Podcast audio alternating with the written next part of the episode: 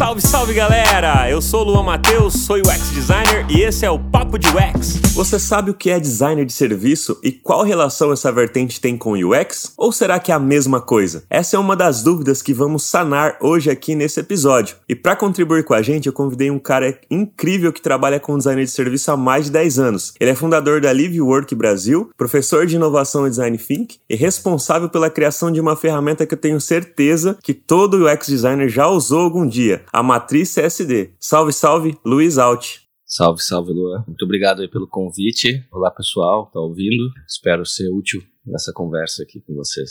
Contigo, mas que vai se propagar pela internet. Valeu, Luiz. Eu que agradeço por você ter aceito o convite. E antes da gente começar o papo, eu tenho um recado aí para você que está nos ouvindo. Já pensou em trabalhar em uma empresa que proporciona inovação em tecnologia? Lá na Curate, inclusive, que é a empresa onde eu trabalho, além dos seus diversos benefícios, ela busca sempre evoluir todo o seu time através de palestras, treinamentos e outras maneiras de aprendizado. Vem ser um talento com a gente. Acesse acurate.com.br/carreiras e saiba mais. E galera, eu tenho uma outra novidade super legal para vocês, para quem quer aprender UX design com lideranças de grandes empresas como Nubank, EdTech, Boa Vista e descobrir na prática erros e acertos dessas grandes empresas digitais. Então você tem que conhecer agora a Terra, que é uma escola referência em educação no mercado digital e que já foi reconhecida pelo World Economic Forum e pelo Google for Startups por sua metodologia, inovação educacional e impacto positivo na vida das pessoas. Aproveita o incentivo que eles estão dando para todo mundo que está ouvindo aqui de 714 reais, e você vai conseguir aprender com as melhores práticas e metodologias de UX design do mercado. Acesse aí o site da Terra ou você pode também clicar no link que estará disponível aqui na descrição desse episódio e receber aí esse descontaço que a Terra está dando para gente. Muito legal, né, galera? Fico muito honrado de ter um dos criadores aí da matriz CSD, né, que é uma ferramenta que muita gente usa e que às vezes nem sabe quem foi que criou. Então eu acho bacana bacana ter você aqui com a gente no papo para contribuir com a gente também a respeito de design de serviço, o que, que é, né? Como que funciona isso? Hoje em dia, tantas nomenclaturas que existem aí no mercado, mais uma que às vezes o UX que pode estar nos ouvindo, ou quem está fazendo migração, quem está começando aí essa caminhada, pode falar, nossa, outra coisa para eu estudar. Então eu acho que é bacana a gente trocar essa ideia aqui hoje. Mas antes da gente começar de fato esse papo, eu queria perguntar para você, como que você começou a sua história aí como designer? O que, que te motivou a caminhar por essa jornada? Jornada, o que te fez montar essa empresa, né, estruturar ela aqui no Brasil, focada em design de serviço, é principalmente há mais de 10 anos atrás e que não era tão famoso design assim no Brasil, né? Era algo é, um pouco mais escondido, a galera via design mais como um panfleto, algumas coisas mais impressas e palpáveis e não tanto com relação a, a digital, por exemplo. E a vertente que você traz é algo muito mais nichado ainda, né? Que é a questão do serviço ali. Cara, conta um pouquinho dessa história. Não deveria ser, mas ainda é um pouco mais deixado. Cara, assim, eu acho que tem várias maneiras de responder essa pergunta de como é que eu cheguei no design de serviço especificamente, né? Eu acho que primeiro falar como é que eu cheguei no design, porque o meu primeiro design não foi design de serviço, né? Eu trabalhava estagiário ainda, eu fazia faculdade de engenharia de produção isso lá em Santa Catarina, e fui fazer estágio na área de é, processos de uma empresa, e aí, entre outras coisas, a gente ficou responsável por acompanhar o desenvolvimento de uns novos produtos, produtos físicos, né, objetos. Então a gente tinha que fazer uma visita lá no escritório de design que tinha sido contratado para fazer o projeto para garantir que o que eles estavam pensando em fazer dava para produzir, dava para fabricar, que a gente tinha as máquinas corretas para fazer isso e tal, que os produtos que eles estavam pensando em fazer respeitavam as normas técnicas. Então a gente ia lá e ficava observando e garantindo que a galera tava pirando, mas não tanto assim, né? E só que eu achei incrível, cara, assim, essas reuniões que eu fazia lá, que a gente fazia, eram assim os melhores momentos do meu mês, eram quando a gente estava lá discutindo sobre o que, que vinha a seguir, né? E aí eu fazia faculdade à noite, fazia estágio durante o dia, eu decidi fazer faculdade de manhã também. E aí fiz é, vestibular, né? É, passei para design de produto e aí começou a minha imersão no mundo do design, que até, até ali eu nunca tinha imaginado que eu fosse é, fazer design. E foi, foi interessante, assim, durante esses quatro anos que eu fiz as duas ao mesmo tempo, praticamente, né? Eu até deixei para concluir engenharia depois de design, porque engenharia era noite, então era mais tranquilo para compromissos profissionais, eu não, não, me atrapalhava tanto assim a engenharia, muito mais o design. E eu ficava o tempo inteiro pensando, por que, que será que eu vou fazer depois quando eu terminar, né? Será que eu vou querer é, ser um engenheiro, que é uma carreira já mais estabelecida, assim, né? O cara se forma, o cara já tem oportunidade, já sai ganhando melhor, etc. Ou será que eu vou querer ser esse bicho designer aí que tipo, ninguém sabe ao certo o que que faz e, e se dá para viver disso ou não, né? Mas eu fui gostando cada vez mais, cara, de design, assim, comecei a me mergulhar muito no, nesse universo e no final do no último semestre do meu curso, eu ganhei um concurso assim de design de uma empresa lá de Joinville e eles me convidaram para trabalhar na empresa. Eles gostavam muito do fato de eu ser engenheiro, né? Porque eles não tinham nenhum designer, eles queriam começar a ter é uma empresa de soluções hidráulicas. Eles fazem torneiras de plástico, eles fazem várias outras coisas também, coisas para jardim, etc. E aí eu decidi aceitar. Só que depois que eu comecei a trabalhar por lá, eu percebi que eu estava fazendo muito mais do que só os projetos que eu achei que eu ia fazer. É, eu estava fazendo meio que ajudando na gestão de portfólio, trazendo uma visão um pouco mais clara de para quem existimos como empresa, né, de que maneira que a gente está posicionado. Então, eu trabalhava muito com a equipe de marketing, com a equipe comercial, com os próprios engenheiros enfim, eu tava fazendo um trabalho que não era o que eu imaginei, que era ficar fazendo os projetos só, né? Tava também gerenciando projetos de escritórios que a gente contratava, é, junto com a equipe, obviamente, né, de pesquisa e desenvolvimento da empresa, mas como primeiro designer. E eu descobri que o que eu tava fazendo era gestão de design e decidi estudar fora, fui para Barcelona, fazer um curso de gestão de design lá, design management, é, no Instituto Europeu de Design, e isso foi em 2008. E aí foi, cara, esse curso aí mudou minha vida um pouco, porque foi lá que eu descobri o design de serviço. E descobri que tudo que eu tinha estudado e tudo que eu sabia meio que, meio que tinha me levado para isso, assim, sabe?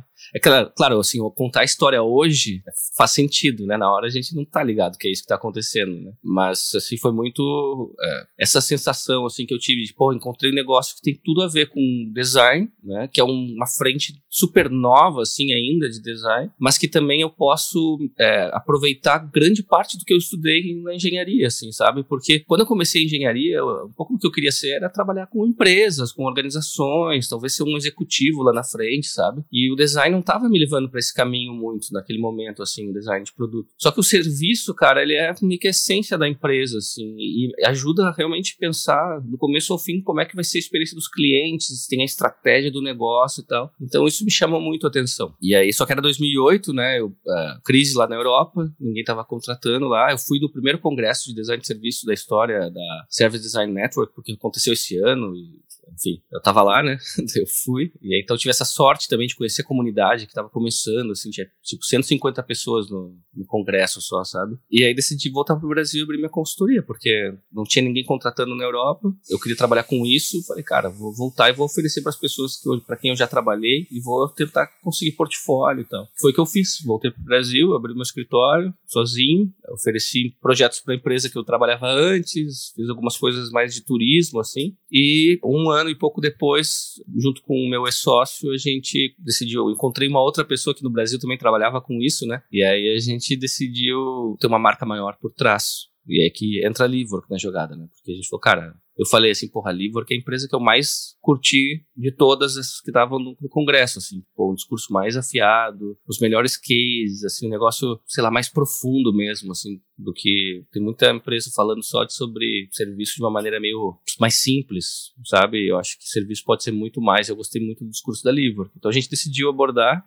o pessoal e três meses depois eles, malucos, toparam e a gente abriu um escritório da Livork aqui no Brasil. A gente fala estúdio, né? Isso já faz, vai fazer 12 anos na semana que vem. Cara, que maluco, né? E tipo, você fez duas faculdades ali, a engenharia e o design, e você enxerga que a engenharia te ajudou na época e te ajuda até hoje, assim, as, as matérias que você estudou, por mais que você não seguiu a carreira de engenheiro, seguiu a carreira de design, mas você vê que a faculdade te deu alguma base, algo que você aproveita, que você traz, assim, da engenharia e fala, poxa, isso aqui eu aprendi na engenharia, olha que legal, estou utilizando dentro do design. E eu te faço essa pergunta por conta que tem muita galera hoje que faz migração de outras áreas, inclusive da área de engenharia mesmo, sabe? Cara, eu acho que do ponto de vista de conhecimento, algumas coisas, principalmente que te permitem entender um pouco melhor como que as organizações funcionam, os processos são estruturados, eu acho que isso assim, permanece comigo de certa forma, sabe? Principalmente quando a gente está pensando no que fazer, aquele lado que tem que olhar para quão possível aquilo é de,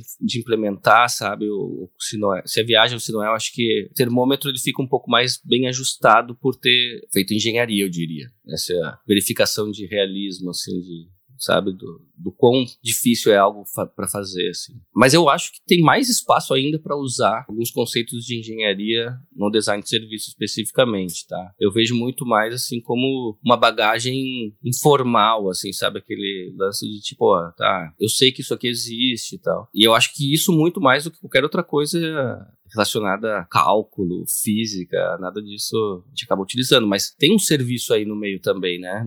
De abrir a cabeça. Eu acho que a engenharia é legal porque ela te abre muito a cabeça, assim, sabe? Eu acho que ela também te traz uma, uma atitude muito interessante, assim, cara. Eu acho que quem estudou engenharia tem um olhar para resolver problemas, assim, uma atitude para resolver problema que é um pouco bem específica, assim, de, de engenheiro, sabe? Eu acho que tem um, tem até um, fala um amor, assim, por ver um problema e tentar decifrar, assim, qual é a resposta desse problema. Mas tem um problema também nisso, sabe? Porque eu, é, por muito tempo, achei que sempre existe uma resposta certa. Né? Isso é um conceito equivocado. A gente aprende na escola um pouco isso, né? Cara, pô, qual é a resposta certa? Ah, errou certo ou errado, né? E, cara, no design a gente aprende que não, cara, tem um milhão de possíveis respostas, talvez umas 20 mil desse um milhão sejam incríveis, outros 50 mil sejam ok, sabe? Não tem muito esse, ah, eu tenho que encontrar a resposta, né? Eu vou encontrar uma resposta, provavelmente, eu vou escolher uma resposta, dentre várias possíveis, né? Então, acho que nesse sentido, a engenharia até jogou um pouco contra mim, porque me fez ver o mundo um pouco mais é, de forma exata, assim,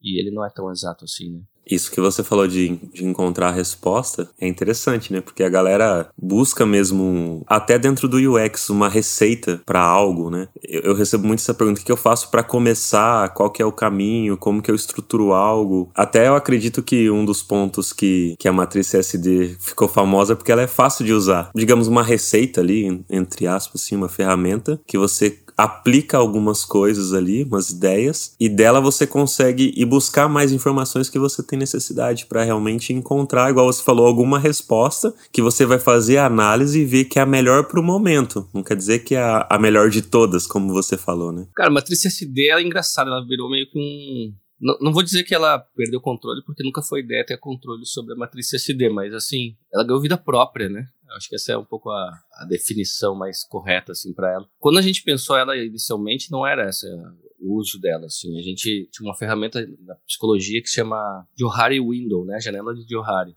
que basicamente permite avaliar a tua percepção sobre alguma coisa, né, ou a teu respeito, e a percepção que os outros têm, ou que tu acha que os outros têm, a teu respeito também. Então, imagina uma, uma matriz 2 por 2 né, então tem duas colunas, duas linhas, e aí, por exemplo, a primeira linha é eu sei e eu não sei, a segunda linha. E aí a primeira coluna é sabem e a, e a segunda coluna é não sabem. Então, no primeiro quadrante ali eu tenho o que, que eu sei que as pessoas sabem. E aí depois o segundo é o que, que eu sei que as pessoas não sabem. E aí depois embaixo é o que, que eu não sei que as pessoas sabem e o que, que eu não sei e que as pessoas não sabem, que é o mais difícil de preencher, né? E a gente queria fazer isso muito para falar sobre serviços, assim, inicialmente, né? Sobre o desafio e tal. Então a gente levava isso para o cliente numa reunião de kickoff e tal, e a gente tentava explorar. Tá legal, pô, mas o que, que a gente sabe aqui que todo mundo sabe, os clientes sabem sobre o serviço? E aí a gente sempre travava, era sempre meio difícil de fazer, mas a ideia era super legal, né? Pra gente descobrir, assim, tá legal, o que, que já tá mais claro, o que, que as pessoas valorizam e que a gente sabe que é importante, o que, que a gente não sabe. Só que a gente chegava e falava, pô, isso aqui a gente não tem informação para isso tal. E a gente ficava discutindo muito sobre a ferramenta e muito pouco sobre o conteúdo. Foi quando a gente decidiu simplificar. E aí a primeira simplificação foi, vamos fazer só certezas e dúvidas, né? Então o que, a gente já sabe e o que a gente não sabe? Porque no começo do projeto é importante a gente, tá, eu quero resolver um problema, o que, que eu já sei sobre esse problema, né? Voltando para engenharia, tá? Quais são as minhas variáveis aqui todas, né? O que que eu tenho? É, que é isso que eu faço quando estou tentando resolver o problema, né? Primeiro saber o que, que eu onde é que eu tô, né? E o que, que eu tenho de dúvida, ou seja, coisas que eu, que eu, poderia descobrir, que eu gostaria de saber, e que se eu descobrisse, elas me ajudariam a resolver esse problema. Só que daí quando a gente fez essa segunda variação aí, é, a gente percebeu que a gente ficava muito tempo, às vezes, discutindo porque alguém colocava uma certeza e aí outra pessoa falava, não, mas eu acho que isso aqui não é uma certeza, vamos colocar em dúvida. E aí a pessoa que, que tirava de certeza ficava meio sentida e não sei o que. Isso também travava o processo. E foi quando a gente decidiu criar uma coluna no meio, que são as suposições, que aí, por exemplo, se alguém coloca uma certeza e alguém fala que, ah, eu não sei se isso é verdade, a gente simplesmente coloca em suposições e continua a conversa, porque o, o importante é cobrir bastante terreno e não tanto aonde que essas coisas vão ficar, né? Se vai ser certeza, se vai ser suposição, se vai ser dúvida. Isso depois a gente vai ter o projeto inteiro para olhar para essa matriz, revisar essa matriz, que é um pouco a ideia. A matriz ela é muito útil, principalmente no começo do projeto, porque depois as certezas elas vão indo para outros entregáveis muitas vezes, né? As dúvidas vão sendo respondidas e virando certezas, né, suposições também. Então ela vai perdendo força, eu diria, durante o projeto, mas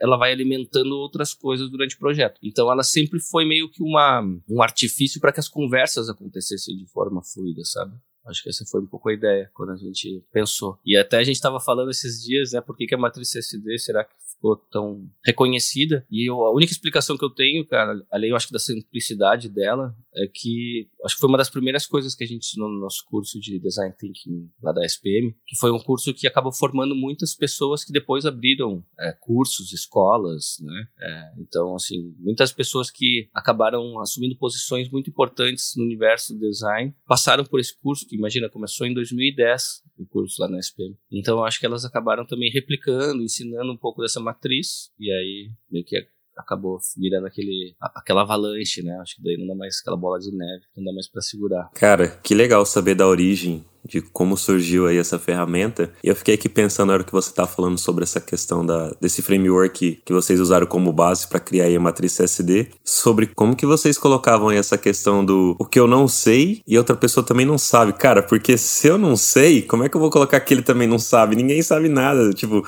como que vocês preenchiam, tipo? Pois é, não, essa era a grande dificuldade. Acho que tinha uma pergunta que a gente fazia para chegar nesse lugar, assim, sabe? Mas é, eu diria que, nesse, no final das contas, esse foi o lugar de, das dúvidas mesmo, assim, sabe? O que, que eu não sei e que o cliente não sabe, mas que seria interessante de alguma forma eu saber, eu descobrir para que esse trabalho aconteça ou para que o serviço seja realmente, sei lá, vou dar um exemplo aqui, tá? Se a gente estivesse fazendo uma análise, um serviço de atendimento no shopping center, tô chutando aqui. E aí a gente, sei lá, o cliente não sabe qual é a hora que abre e fecha as lojas. Então ele não sabe. E o atendente também não sabe, o shopping, de certa forma, também não sabe sobre que horas que abre e fecham as lojas, porque é individual de cada loja, essa informação não está centralizada em lugar nenhum. Então talvez, estou pensando aqui um exemplo na, da minha cabeça, mas talvez seria um não sei, não sei, sabe? É, isso afeta o serviço de alguma forma, principalmente o atendimento, se eu precisar dessa informação. Então, isso poderia ser um não sei, não sabem. Mas, de novo, a gente usava essa ferramenta, usou poucas vezes, porque daí depois virou a matriz SD. E isso eu tô falando de 2000 e 2009 para 2010. Faz bastante tempo já. É. Vale resgatar aí, ó, pessoal. Quem quiser tentar explorar e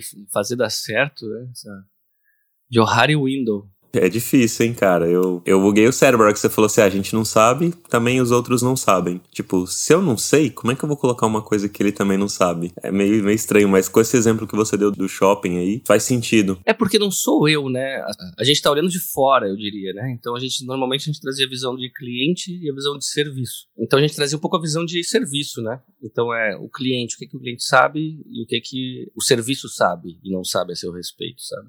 Muito mais essa ótica para essa ferramenta. Ô Luiz, o que é de fato o serviço, assim? Qual é a relação que ele tem, design de serviço com UX design? Poderia explicar um pouquinho pra galera, que eu acho que às vezes acaba confundindo ou é de fato a mesma coisa, não é, sabe? Porque na minha visão, né, eu vou dar a minha visão a respeito disso, claro. Eu tenho a sensação que é tudo uma coisa só, porque experiência, até se a gente pega aquele vídeo que o Norman fez lá explicando por que ele cunhou esse termo tal, eu tenho a sensação que ele tá falando que é de todos os pontos de contato que a pessoa tem com uma marca, seja serviço ou produto. Enfim, é uma, meio que uma coisa só. E hoje em dia a gente tem essas separações. Eu entendo motivos de ter separações, facilita o trabalho, cada um ser pai do teu filho ali, né? Ser responsável por uma coisa para que as coisas fluem. Então eu entendo, mas o que, que é de fato esse design de serviço e essa relação que tem com o X aí? Cara, posso te dar uma resposta que é um ponto de vista pessoal a respeito de tudo isso, obviamente, né? Porque tem muitas definições diferentes de serviço, primeiro, e muitas interpretações para a relação entre design de serviço e UX. Eu vou te dar a minha. Eu penso bastante sobre isso, é, então, enfim, espero que, que faça sentido, né? Primeiro, cara, serviço, assim, eu acho que tem, tem uma definição que o Maurício Manhães, que é um amigão meu, até agora há pouco estava dando aula na Savannah College of Art and Design, nos Estados Unidos, e já trabalhou com a gente aqui na Livork e tal. Ele fala que um serviço é um, um artefato que magnifica o potencial de agir de alguém que se percebe como beneficiário. Então, de certa forma, assim, qualquer coisa que eu fizer, o que eu, que eu disponibilizar para as pessoas, para que elas magnifiquem o seu potencial de agir, ou seja, para que elas consigam fazer algo mais facilmente, mais rapidamente, sei lá, mais eficientemente, não sei, magnificar pode ser qualquer coisa, né? Eu tô, de certa forma, prestando um serviço para essa pessoa, né? Ela, ela tem que sentir que ela está se beneficiando daquilo lá. A Apple quando alguns anos atrás falou que ia focar em serviço, eles falaram que, assim, na definição deles, eles falaram serviço é o, é o ato de ajudar alguém a fazer algo, é um jeito um pouco mais simples, né, de, de definir,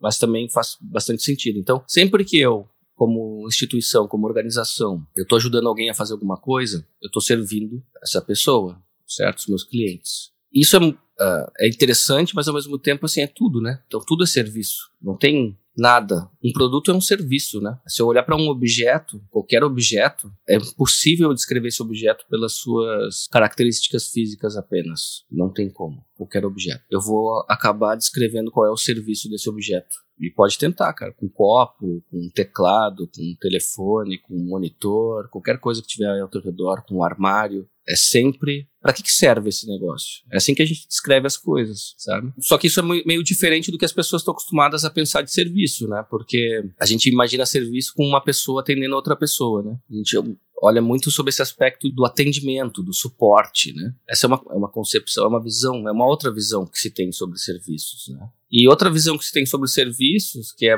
talvez ainda mais disseminada, é que é o oposto de produtos, né? Então, se pegar lá Lovelock, de marketing, né? Marketing de serviços, ele mesmo, o cara escreveu o livro Marketing de Serviços, e ele define serviço como sendo, como tendo as cinco características que são opostas aos produtos, né? Então, ele fala, pô, um produto, ele... Produtos físicos, né? No caso, né? Objetos. E aí também tem uma outra, enfim, essas são armadilhas conceituais, cara, que é difícil, porque cada pessoa tem a sua visão, a sua definição sobre as coisas, e a partir disso vai construindo as outras definições, né? Então a gente vai entrando nesse labirinto aí. Mas, talvez a galera já até tá dormindo aí quando eu tô falando, mas. Então, assim, ele fala, pô, é, é, variável. O produto não é variável, porque eu fabriquei ele, eu tenho controle de qualidade, provavelmente o mouse ele vai sair sempre igual. O serviço é perecível, porque, pô, se o voo decola sem as cadeiras ocupadas, eu não consigo vender essas cadeiras de novo. Né? O mouse não, tá lá na loja esperando para ser vendido. Se não vendeu hoje, vai vender amanhã ou depois, etc. Então ele tem todas as características lá, simultâneo, enfim. É, essa é uma outra visão de ver. Mas aí tem que ver como é que a gente define produto também, né? Que aí nos leva até uh, essa discussão toda de produtos digitais e design de serviço e product design, que também é outra discussão bem interessante de, de, se ter. Então, assim, voltando à tua pergunta original ali, design de serviço é um pouco isso, assim, a gente tentar entender como é que uma relação entre uma organização tem um serviço para oferecer, são todas as organizações, e os seus clientes. Como é que o cliente ele realmente consegue é, descobrir da melhor forma que, que a solução existe, entender se aquela solução faz sentido para ele ou não, avaliar, né, pô, faz sentido isso aqui para mim, então vou virar cliente dessa empresa, contratar, fazer o onboarding, né, o primeiro uso e assim por diante. Então, olhar para toda essa jornada e garantir que é, essa experiência ela vai ser é, a melhor possível para o cliente e para a organização. Né? Então, garantindo que eu vou estar estruturado como organização de uma maneira que o meu cliente ele consiga me utilizar de uma forma. Hoje a gente né, tem vários canais disponíveis para se relacionar com, com a empresa, a gente olha para tudo isso e garante que essa experiência seja a melhor possível. Né? A gente tenta criar as condições para que a experiência seja a melhor possível, né? Porque a gente não projeta a experiência de ninguém. E conectando um pouco isso também com os processos que estão nos bastidores, né? Então, pô, o que, que eu como organização preciso ter dentro de casa como estrutura para que esse serviço realmente ele possa ser entregue? Essa é a visão meio que original do, do design de serviço. Se fala muito também da, da proposta de valor, né? Da oferta de serviço, né? Então, é, o que, que eu vou oferecer em primeiro lugar. Então não é só sobre fazer a jornada, tá? mas o que, que eu estou oferecendo em primeiro lugar. É um serviço de assinatura de alguma coisa, é um, um, serviço de hospedagem, de entretenimento, é levar as pessoas de um ponto A a um ponto B. Então tem várias coisas né, que de alguma forma eu posso oferecer como organização e às vezes eu ofereço uma que é a principal e tem outras coisas que são importantes para me diferenciar no mercado, né, mas que não são a, a, oferta principal. Então a gente tem que olhar para tudo isso e organizar é, essa bagunça toda, porque as organizações elas costumam se organizar de dentro para fora, né? Então no design a gente fala muito, né? E, e aí nós como clientes acabamos tendo, a gente acaba tendo uma experiência muito desconectada, muito difícil, cheio de beco sem saída e é isso que a gente tenta evitar. E aí, só para completar, se a gente for pensar no que, que é o papel de UX design, é basicamente a mesma coisa, né? Não tem tanta diferença assim. É pensar nessas experiências possíveis que podem acontecer com os clientes é, com o passar do tempo. Então, como é que eu diferencio uma coisa da outra? E essa é a minha explicação é, a minha interpretação. Então, assim, eu acho que tem existem níveis diferentes do que pode ser projetado, né? Esse, lance do zoom, né, que eu dou. Então, imagina que na Livor que a gente fala sobre os ciclos de vida. Aí a gente tem quatro camadas de ciclos de vida, né? A gente tem a camada usuário, que é a mais próxima das ações, mesmo da vida, né, de, de, das experiências humanas, assim, de eu preciso pagar o boleto, eu tô ali, peguei a senha, fiquei ali na fila, daí me chamaram, daí eu fui no caixa, dei oi e tal, expliquei o que, que eu precisava fazer, sabe? Então essa é a camada usuário que a gente chama, é das tarefas. Depois tem a camada do cliente, que é a camada muito mais de entender quais são esses grandes momentos do relacionamento, né? A descoberta, a, a contratação, o onboarding, o uso contínuo, os eventuais incidentes. Então, são grandes momentos que envolvem várias tarefas diferentes, né? São, ou jornadas diferentes. Aí depois a gente tem em cima disso a camada que a gente chama de consumidor, que é a camada que tem a ver com as necessidades. Então, por exemplo, se eu quero tirar férias e, descansar, e fazer uma viagem, eu tenho muitas necessidades de consumo diferentes. Né? Eu vou usar vários serviços para isso. Então, talvez um hotel, talvez um, uma linha aérea, talvez um serviço de entretenimento. Cara, tem um monte de coisa que vai me ajudar com essa necessidade maior. Né? Então, isso é importante também de considerar como é que eu participo dentro de um contexto de consumo, né, de necessidade de consumo. E o último é o que a gente chama de camada humana, que é basicamente assim, a minha vida, é, meu, meu momento de vida, é, o que, que eu valorizo e assim por diante. Eu acho que o design de serviço ele trabalha uma camada acima do UX, de certa forma, porque a gente não chega muito nos nossos projetos nas interações especificamente. Acho que não é tanto o objetivo. Nosso objetivo é entender o, o mapa completo é, do serviço. Entender, cara, que no momento de descoberta é importante que as pessoas pensem nisso aqui, elas considerem que a gente é tal. No momento que ela está avaliando, a gente tem que mostrar que esse é o nosso benefício e blá blá blá. Mas a gente não está falando muito como que isso vai acontecer. A gente não chega na. O que, que a pessoa vai falar quando ela, sei lá, chega chegar para fazer o check-in. Ou quando ela abrir o aplicativo de check-in, exatamente o que, que vai estar escrito ali, etc. Como é que vai ser o fluxo de todas as telas e tal. Porque é isso que realmente dá vida à experiência, né? A nossa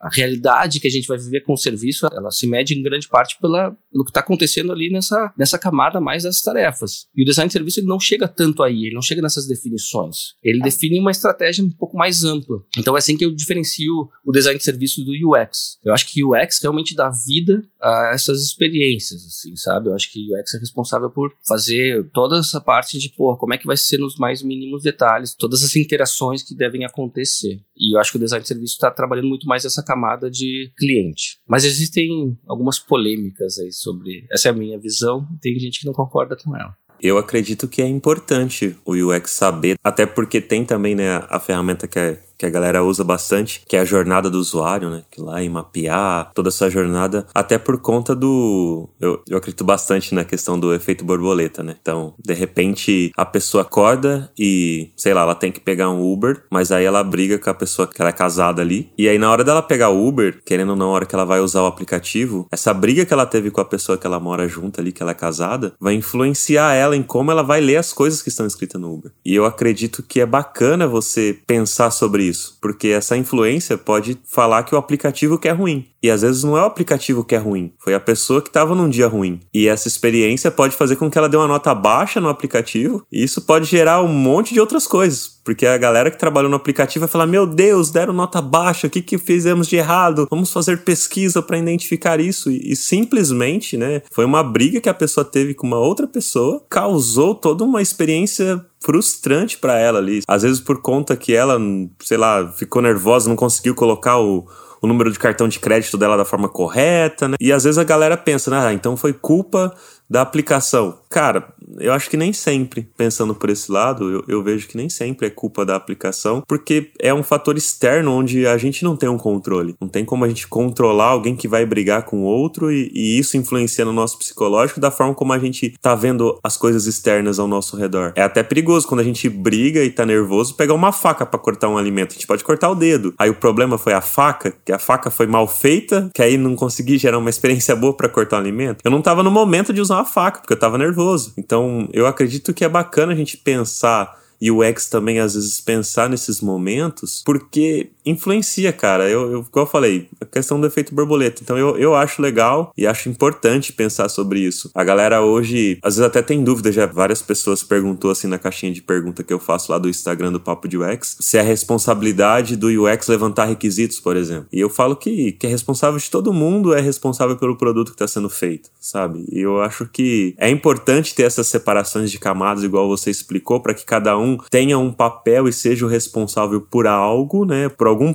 ponto ali, às vezes até ser um ponto focal para resolver alguns problemas, mas que todo mundo é responsável por aquele projeto. É igual num, num, time de futebol. Sei lá, o goleiro errou de pegar uma bola, põe a culpa no goleiro, mas e o atacante, por que, que não fez mais gol então? Sabe? Tipo, todo mundo é responsável, sabe? Todo time é responsável. Não tem, às vezes, pegar um culpado e falar a culpa é sua, sabe? Eu acho que é um time, é o lance de pensar como algo unido que tá indo para um mesmo lugar. Todo mundo tem o mesmo objetivo de entregar aquela solução e a melhor dentro das condições que tem tem daquele momento. Mas de focar, sabe, assim, de, de pensar como um todo e, e entender esses momentos, entender essa jornada. Por isso que eu particularmente gosto dessa visão de que é tudo uma coisa só. Até teve uma vez trocando ideia aqui no, no nosso podcast com o Vitor Guerra, ele falou que às vezes a galera pergunta, ah, separar o product designer do que que é estratégia, quando que entra estratégia, assim, sabe? E que, meio, tem que estar tá em todo momento ali, né? Tipo, não tem muito uma separação que, que é um designer de produto, né? Igual a gente tá falando aqui, o que, que não é, sabe? Igual você falou, a questão do serviço, tudo é serviço. Eu também acho legal essa visão, porque, como você comentou, a gente descreve qualquer objeto, a pergunta que vem, ah, mas serve para quê?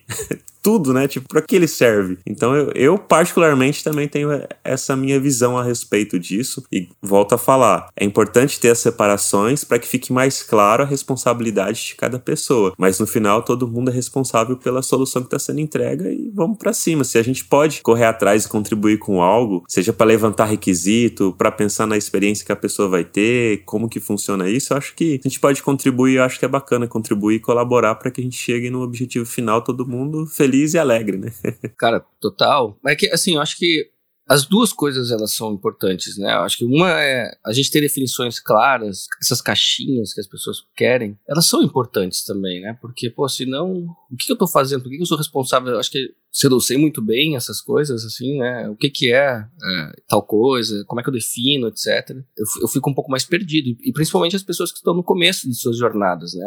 É, eu preciso... Tanto que quando a gente começa a trabalhar, a gente usa muitas ferramentas já prontas, né? Ah, vou pegar essa ferramenta e vou usar aqui, essa outra ferramenta eu vou usar dessa forma e tal. Aprendi uma ferramenta, deixa eu ver se isso aqui dá para usar. E eu acho que depois, a partir do momento que a gente ganha mais experiência, a gente vai avançando, a gente aprende que a gente pode criar as próprias ferramentas, adaptar as ferramentas, etc. E é o mesmo com as definições definições com essas caixinhas, né? A gente começa a entender, pô, aqui nessa organização eles estão estruturados dessa forma, esse papel aqui não existe, então essa pessoa talvez deveria estar fazendo isso aqui, mas quem faz é essa outra pessoa porque ela tem mais proatividade. Então a gente vai entendendo que a, a, as coisas elas não são tão rígidas assim no mundo real, né? Mas saber mais ou menos a definição das coisas e das estruturas é útil, né? Porque senão fica tudo muito descoordenado, assim, né? E, e pouco eficiente. Não que isso talvez não poderia funcionar, acho que até poderia, mas talvez seria menos eficiente do que as organizações é, precisam que seja hoje em dia, né? Não dá, não dá resultado lá no final, quando não fecha, daí a organização deixa de existir, né? Então, acho que por isso que a gente separa o trabalho, né? É, que é uma ideia bastante antiga lá da, da Revolução Industrial, né? Mas, é, e que ainda que ainda é presente, de certa forma, né? Se a gente olhar para, por exemplo, toda essa visão de product design, é um pouco isso, assim, né? A gente tem equipes inteiras que são responsáveis por partes pontuais do que seria a jornada do cliente, né? Então a gente até separou a jornada do cliente, né? É, em partes para aumentar a eficiência da operação, o que não necessariamente é algo positivo para os clientes. Acaba gerando uma experiência completamente fragmentada, que é uma das grandes críticas a todo esse trabalho de digital, de dividir equipes em squads, etc. Uh, apesar de ser a melhor maneira que a gente encontrou até agora para fazer um trabalho realmente assim que seja eficiente, que traga resultado para as organizações, que seja possível de escalar e assim por diante. Mas o cliente do outro lado ainda está sofrendo, porque a experiência ainda não está tão integrada assim, né? Essa questão do cliente estar tá sofrendo, você sente isso por conta da falta de integração entre as squads, assim? É isso que você está tá pontuando? Tipo, essa, essa, dor que você observa? Cara, é que é, é, muito difícil, né? É muito difícil de resolver esse problema, assim. A gente tem falado muito sobre centralidade no cliente na Livework, né? Então, a gente, depois de um tempo trabalhando com design de serviço, que é olhando muito mais para esse lado de fora do que acontece com o cliente realmente, né? Como é que está sendo a experiência do cliente, pensando como é que os canais todos podem estar melhor estruturados. A gente agora tem feito cada vez mais projetos que são projetos para olhar para dentro da organização mesmo e garantir que, porque não adianta eu pensar num serviço mais bonito possível, que a gente chama de service blueprint, né? Que é a especificação de como é que o serviço deveria ser, para que ele possa ser implementado e do lado de dentro a organização não ser capaz de não ter a estrutura correta né, para tornar isso realidade. E aí esse conceito de centralidade do cliente entra um pouco dessa forma, assim, como é que a gente traz essa visão dos serviços e como é que a gente estrutura isso nas várias jornadas, né, que são as várias necessidades que o cliente pode ter atendida pela organização, e aí as jornadas têm os seus próprios donos e tal, mas como é que isso se reflete do lado de dentro, né? Como é que eu garanto que eu tenho uma operação que realmente, é, em sua totalidade, ela tem essa visão de cliente?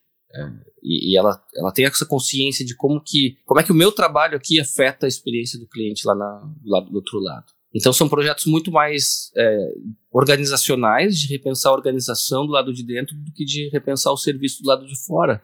E mesmo assim é muito difícil, né? Porque, de novo, eu preciso ser eficiente como organização. Como é que eu vou fazer isso assim? Como é que eu vou dar uma visão do todo para todo mundo? Eu preciso separar, preciso fatiar isso de alguma forma, né? São muitas coisas acontecendo ao mesmo tempo a gente aqui no Brasil, a gente tem um exemplo, um baita case de sucesso de serviço no Brasil, né, que faltava, assim, de certa forma, que é o Nubank. E até mesmo o Nubank, eu sou cliente do Nubank, tenho amigos, é, ex-live workers que trabalham no, no Nubank, e, cara, até mesmo eu, como cliente do Nubank, às vezes eu falo, pô, por que, que os caras estão mandando essa mensagem? Vocês acabaram de mandar isso aqui, sabe? Porque, claro, o que aconteceu? O banco começou a crescer, né? Começou, antes era um cartão de crédito no começo. Aí começou a oferecer seguro, oferecer sei lá o que, agora comprou, né, corretora. Então, são muitas coisas diferentes, com pessoas responsáveis que são diferentes, com objetivos às vezes diferentes. É claro que existe uma coordenação em algum lugar que fala assim, ó, essas coisas têm que se conversar, mas é difícil que esteja alinhado o tempo inteiro, né? Então, é óbvio que vai ter, todo mundo erra, né? Não, não tem como estar tá coordenado, totalmente coordenado o tempo inteiro. Então, até o nosso grande caso de sucesso de serviço, que é o Nubank, orgulho do, dos designers brasileiros, eu diria assim, né? Também tem seus problemas no serviço. É muito difícil. E esses problemas seriam aí que o designer de serviço entra para resolver isso? E gerar o valor dele, assim? Eu acho que tem esse, esse trabalho de garantir que o serviço ele vai ser entregue. Tem um outro trabalho que é pensar o que vem a seguir, que é um trabalho que eu gosto muito de fazer também. Acho que assim, é qual é a próxima versão do meu, do meu negócio, da minha organização, né? Então não é resolver o serviço atual, é pensar cara, qual é a próxima versão? E pode ser uma atualização ou pode ser algo completamente diferente. Pô, sei lá, eu sou uma linha aérea, mas as pessoas não estão mais voando porque, cara, não preciso ir até um estúdio para te encontrar fisicamente para a gente gravar esse, esse, podcast aqui. A gente pode fazer cada um na sua própria casa e vai funcionar tão bem quanto. Então, porra, qual é o meu negócio como. Qual é o meu serviço, né? É, acho que é isso, assim, qual, é o, qual é o valor que eu consigo proporcionar, né? Então, uma linha aérea, por exemplo, é, talvez ela poderia estar é, se envolvendo em, é, sei lá, realidade virtual, realidade aumentada, porque é sobre transportar as pessoas para outros lugares, né? E isso não precisa ser tal, necessariamente no mundo físico. Tem uma, uma linha aérea aqui no Japão, a ANA, que parece que estava investindo um pouco nisso, porque eles entenderam que esse é um pouco o negócio deles. Né? Zoom, é, Skype, Meet, etc., concorre com uma linha aérea, né?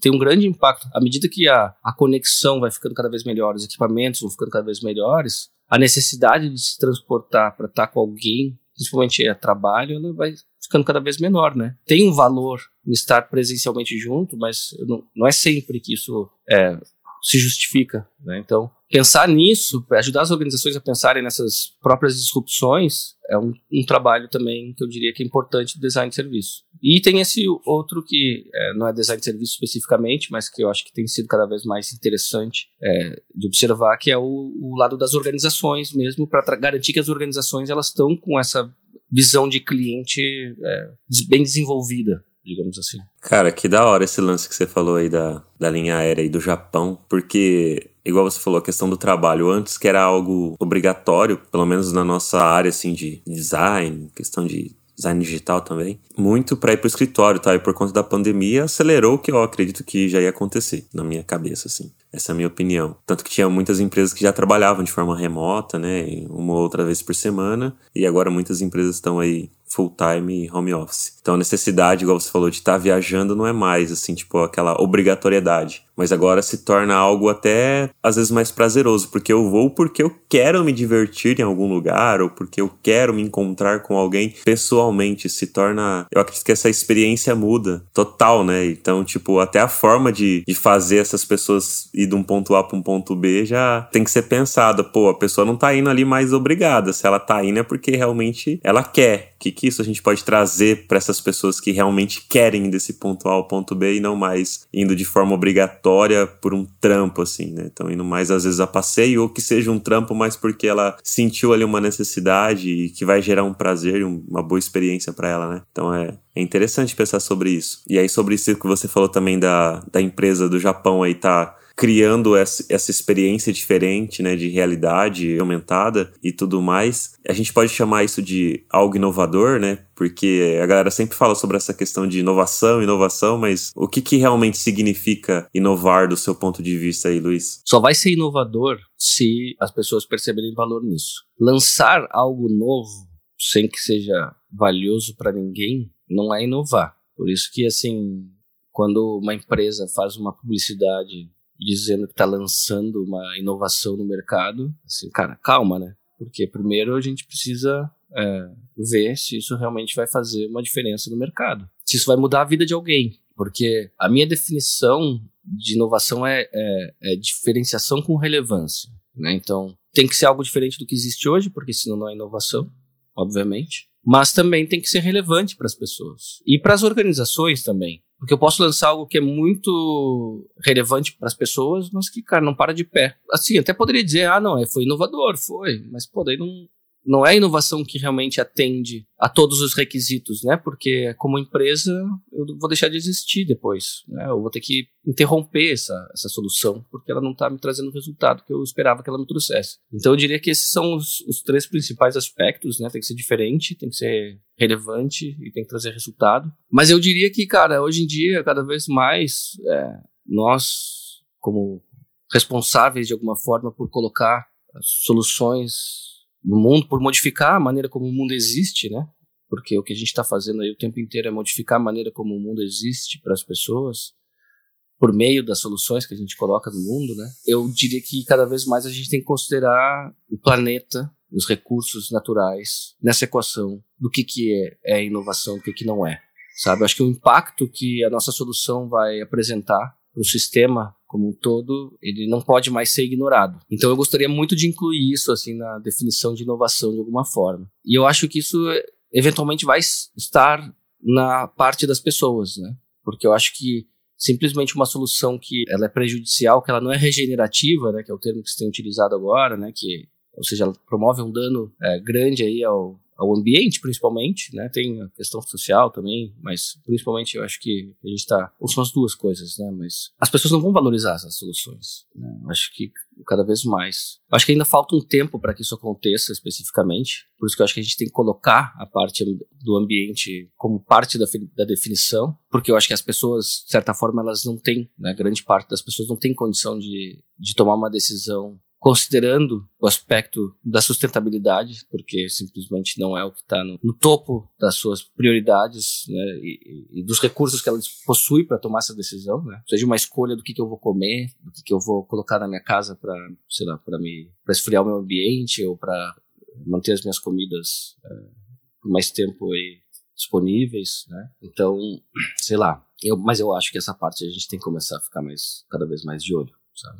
E essa questão da sustentabilidade, você acredita que é para isso que o design caminha? Ou tem alguma outra previsão de para onde a gente pode ir, para onde a gente está indo também? Tipo, coisas que vão apontando, porque eu acredito que ter uma previsão do futuro sobre uma profissão, principalmente com relação ao design, eu acho que, que é com base naquilo que vem sendo apontado. E eu acredito que isso que você falou sobre sustentabilidade, até é algo que, que o pessoal da ONU, né, todo esse movimento de empresas que estão indo para esse caminho que é super importante, está na agenda e tudo mais, de, de, todo o planeta Terra focar nisso. Então, eu acredito que em breve, sei lá, não sei quanto tempo aí, não dá para chutar, mas todo mundo vai estar tá falando sobre isso também, né? Tipo, já vai estar tá meio que fazendo parte do dia a dia e não ser algo que, ah, vamos discutir porque a gente acredita que é importante, porque aquilo já vai ser importante de forma natural da gente pensar, igual você falou, porque realmente a gente hoje não pensa nada disso e quando pensa é porque tem um ponto lá escrito que a gente tem que olhar para aquilo porque tá no, nos tópicos do que a gente tem que fazer para ser um entregável aceitável para alguém, por exemplo. Então aí a gente acaba pensando sobre aquilo, faz, discute e corre atrás, mas ainda não está de forma natural. É, eu acho que a gente pode trazer para conversa, né? Eu acho que a gente tem esse papel, né? Se ninguém está discutindo sobre isso e a gente acha que isso é importante, a gente pode começar a sensibilizar as pessoas, né? mostrar, ó, tem isso aqui, a gente devia considerar isso aqui. Talvez a gente não tenha ainda o poder para decidir se isso vai ser levado adiante ou não. Mas a gente começa assim, né? Gerando consciência. E aí depois a gente vai mostrando do porquê que isso realmente é importante pode trazer resultado. Eu acho que essa é uma parte muito importante, inclusive, né? De atrelar esse tipo de, de movimento, de mudança das soluções a resultado, de que maneira que isso pode beneficiar, inclusive, a organização, né? Então, eu acho que não é só nossa responsabilidade, não. Eu acho que é responsabilidade de todo mundo, assim como as questões éticas, né? Muita gente fala sobre, ah, vamos fazer um código de ética dos, dos designers. Eu acho que, cara, código de ética é para todo mundo, né? Mas, dito isso assim, pô, por que não a gente também, já que nós estamos criando as novas versões das organizações, dos serviços todos, né? Por que não a gente já trazer um pouco do que, que a gente acredita que deveria ser, de como a gente acredita? Tem um idealismo aí junto com o nosso papel como designers. Acho que todo designer ele tem um pouco de idealista, porque, pô, a gente está imaginando o que vem a seguir, cara. Esse é o nosso trabalho, sabe? Então, a gente faça isso de uma maneira um pouco mais consciente do impacto que esse trabalho ele gera, seja positivo ou seja negativo. Mas é um desafio, tá? E a gente que está o tempo inteiro como consultoria fazendo muitos projetos para muitas organizações, nem sempre a gente para para pensar em como é que está sendo realmente o impacto, sabe? A gente está ali vendo, pô, isso aqui vai, vai ser valorizado pelos clientes, não vai, vai trazer resultado para o negócio, não vai, dá para implementar, não dá. E aí, pô, politicamente isso aqui faz sentido dentro da organização, ninguém vai ficar ofendido. Tem tantas coisas que a gente tem que considerar que é fácil ignorar esse aspecto do impacto para o sistema. Mas a gente precisa começar a falar. Então, assim, às vezes é isso aqui, cara. Talvez alguém tá ouvindo esse podcast, tá fazendo um projeto e vai parar e vai falar assim, pô, deixa eu pensar nisso aqui. E essa pessoa vai falar em um outro projeto para uma outra pessoa e aos poucos eu acho que a gente vai incorporar isso no nosso dia a dia. Eu acho que é assim que começa, sabe? Legal, Luiz. Valeu aí pelo papo. E antes da gente finalizar, eu quero perguntar aí para você quais são as suas redes sociais aí, LinkedIn, Twitter, Instagram, é, o site da LiveWork. Se você dá mentoria também pro pessoal, como que o pessoal pode fazer aula com você, quer aprender um pouco mais sobre design de serviço, quer entrar em contato contigo, pode divulgar isso, passa seu. Vamos lá. Bom, primeiro, assim, eu sou um pouco bagunçado nas redes sociais. Tem momentos que eu sou mais ativo, tem momentos que eu sou menos ativo, mas eu tô em praticamente todas as redes sociais. Eu posto muito pouco no Instagram, mas se me procurar lá, eu acho que é Luiz Alt, Luiz com S, né? Alt.work. Eu tenho um canal no YouTube, que é um projeto que eu fiz no ano passado para testar um pouco essa forma de narrativa. Faz alguns meses que eu não coloco conteúdo, mas já tem bastante coisa lá legal. Quem gostou desse assunto, acho que vai encontrar bastante coisa legal lá. youtube.com.br luizalt. Tem o site da Livework, obviamente, que é um lugar onde tem bastante conteúdo sobre design de serviço. É www.liveworkstudio.com.br em português e .com só é, para o site global. O Twitter é a minha ferramenta, é a meu, minha rede social preferida, assim, mais espontânea, eu diria. Eu uso twitter.com.br. E o LinkedIn, que é um lugar onde eu essa rede social mais. Assim, até dei uma criticada, né? Que a galera só fica expondo o seu lado bom e se jogando pra cima e tal. Mas tem lá bastante coisa, eu boto de vez em quando algumas coisas. E é também Luiz Alt, é só me procurar lá.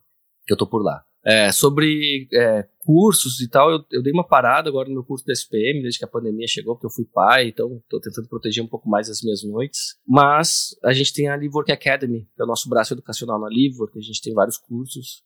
Tem um curso de imersão uh, começando uh, em março de 2022. Não sei quando é que isso aqui vai, vai ser publicado, né? Mas a gente está com esse curso bem redondinho. A gente está querendo lançar outras coisas ainda esse ano. Então fiquem atentos aí. E tem um curso meu online para quem está a fim de um contato mais leve, digamos assim, com design. Não, não acredito que seja o teu público, mas é um curso no Saiba Lá. Só procurar lá, Saiba Lá, Luiz Alt, vai achar meu curso de Design Thinking. É bem introdutório. Acho que é isso aí. Maravilha. Muito obrigado novamente aí, Luiz, por ter aceitado esse papo. Eu acredito que a galera curtiu pra caramba. Então também quero agradecer a todo mundo que tá até o final aqui ouvindo esse papo sobre design de serviço, o que é, algumas reflexões. Meu, super da hora. Com certeza vou te chamar novamente aqui porque tem muito assunto ainda pra gente falar. Eu acho que esse papo e essas reflexões são bacanas aí pra gente, pra comunidade, pra gente sempre avançar cada vez mais aí com o design e trazer cada vez mais coisas melhores aí pro nosso nosso mundo e para o nosso universo. E eu tenho um recado aí também para a galera, que é o nosso e-book gratuito lá sobre as 10 heurísticas de Nielsen. É só clicar no nosso link da bio, deixar seu e-mail e receber. E se você quiser ouvir algum outro assunto, indicar alguma pessoa para estar tá gravando aqui com a gente nosso Papo de UX, é só mandar lá no nosso Instagram, arroba Papo de UX. É isso aí, valeu e até o próximo episódio.